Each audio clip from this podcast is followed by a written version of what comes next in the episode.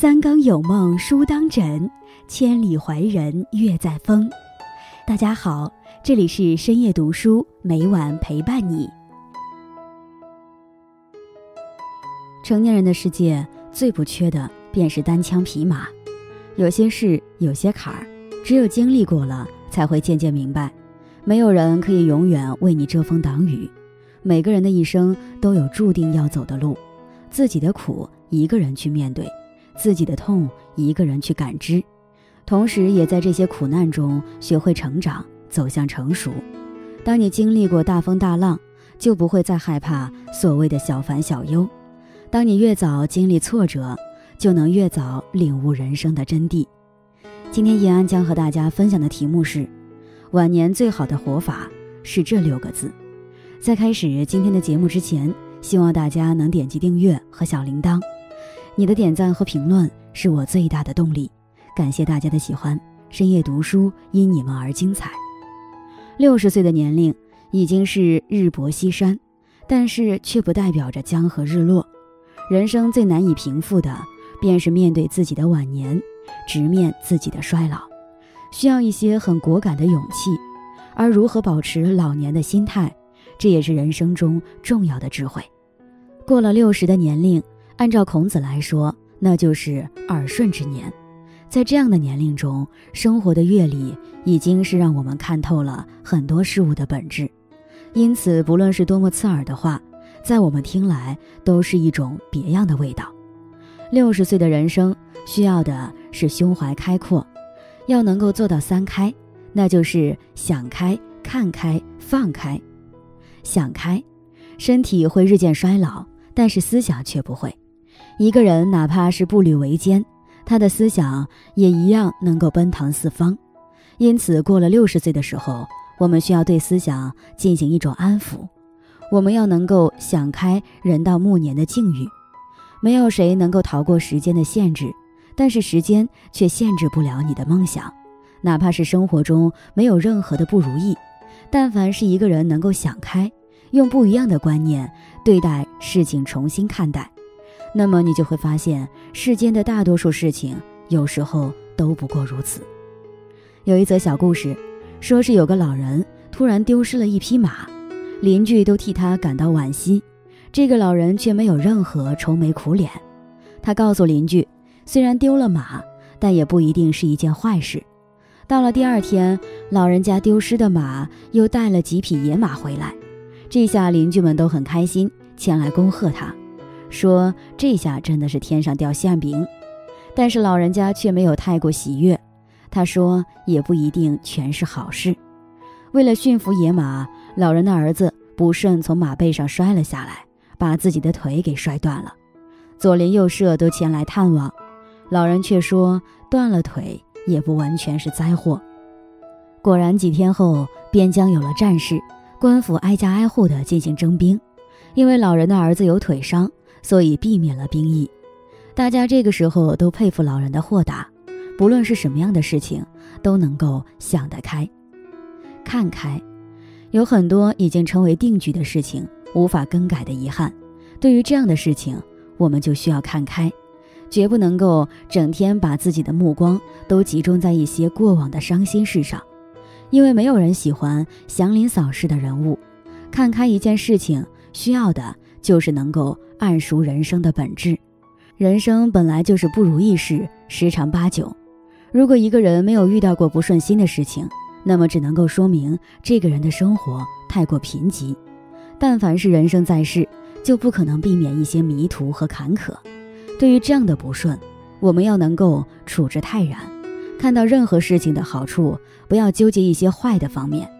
如果执意想从一些过往的遗憾中去弥补过失，那么这样的行为不但不能够达到自己的目的，反而会浪费掉眼前的机遇，把未来都耽搁进去自己的短视中。能够做到看开一切事情，就需要我们目光长远，从很长的时间刻度中去审视一件事情。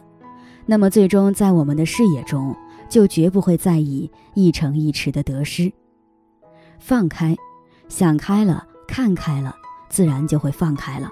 放开是退让，六十岁的年龄，不论是在生活中还是工作上，我们都要给年轻人让步。这个世界永远都是需要朝气蓬勃的，但也并不表示我们就应该隐藏到黑暗之中。老年人有老年人的余热，我们的经验和见识能够带给年轻人一些启示。有些人不愿意放开自己的权利，他们不甘于退居到舞台的后方，执意想要在舞台的中央过多的停留。这样的心态是不好的，因为历史的车轮永远都是滚滚前行，没有人能够永垂不朽。人生就是不断的接力赛，只有主动的放开后，我们才能够让后辈们进行一些历练，我们也能够通过自己的才能延续上生活和事业。放开是一种人生的力量，能够彰显出我们的胸怀和态度。更重要的是，给我们留下一些享受生命的时间。不论是一个人多么不喜欢放手，到了最后的时候，也一样会被拉下帷幕。而到了那个时候，失去的不仅仅是我们不愿放开的东西，还包括了一个人的颜面。去主动的放手。然后自己可以在生活的舞台以及事业的舞台后面，紧背双手，闲庭信步。六十岁的人生就应该是惬意和舒缓的。生命中我们已经是经历了太多的风雨和拼搏，那么到了人生的最后一程，需要的就是可以放下一切，看开一切，想通一切。只有这样的豁达，才是我们一生中最好的活法。与朋友们共勉。大家好，我是依安。深夜读书最新开启了新的互动环节，每周三会有一个留言周结，每个人的留言都很有见解，都很棒。我会挑选几条感触到我的留言与大家分享。感谢大家对深夜读书的喜爱和支持，深夜读书因你们而精彩。有读者黄炳文在视频，一个人想要成就大事。必先看他见到什么。愚蠢的人谋求事情，聪明的人谋求局面中留言。所以要如何培养这样的眼界呢？在此感谢读者黄炳文的提问。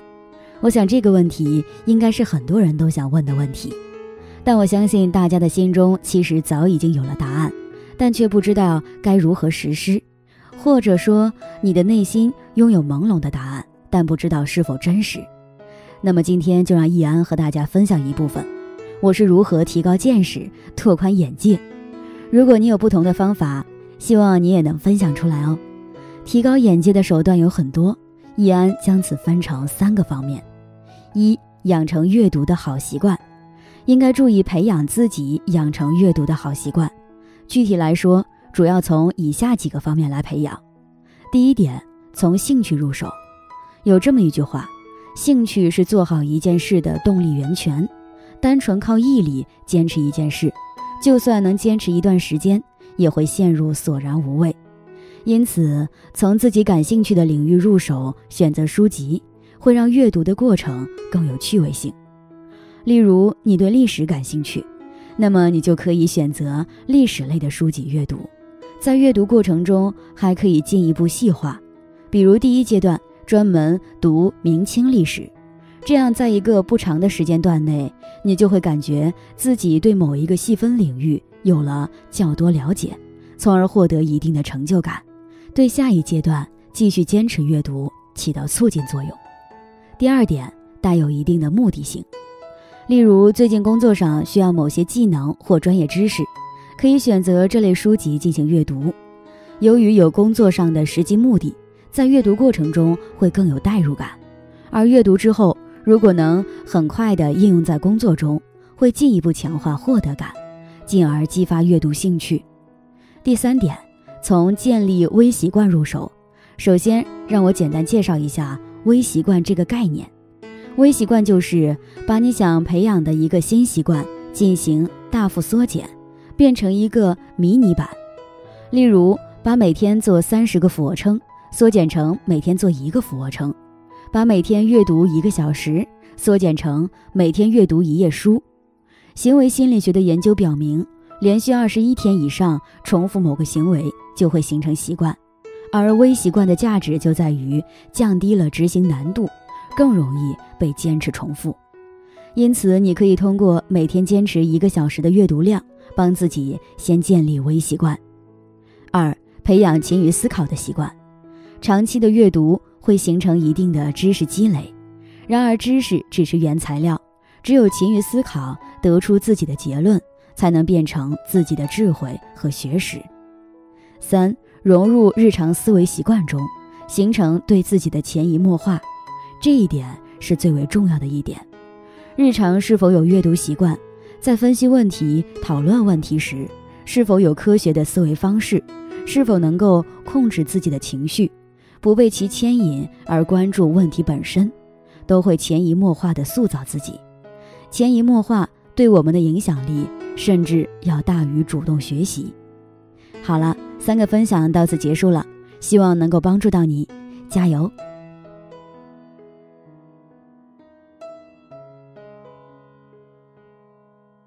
今天分享到这里，如果你也喜欢这篇文章，并且让你深有感触，希望你能分享给身边的人，让我们一起在阅读中成为更好的自己。最后，在 YouTube 和 Facebook 上都能找到深夜读书哦，依然期待与你的互动。感谢你的收看，我们下期再见。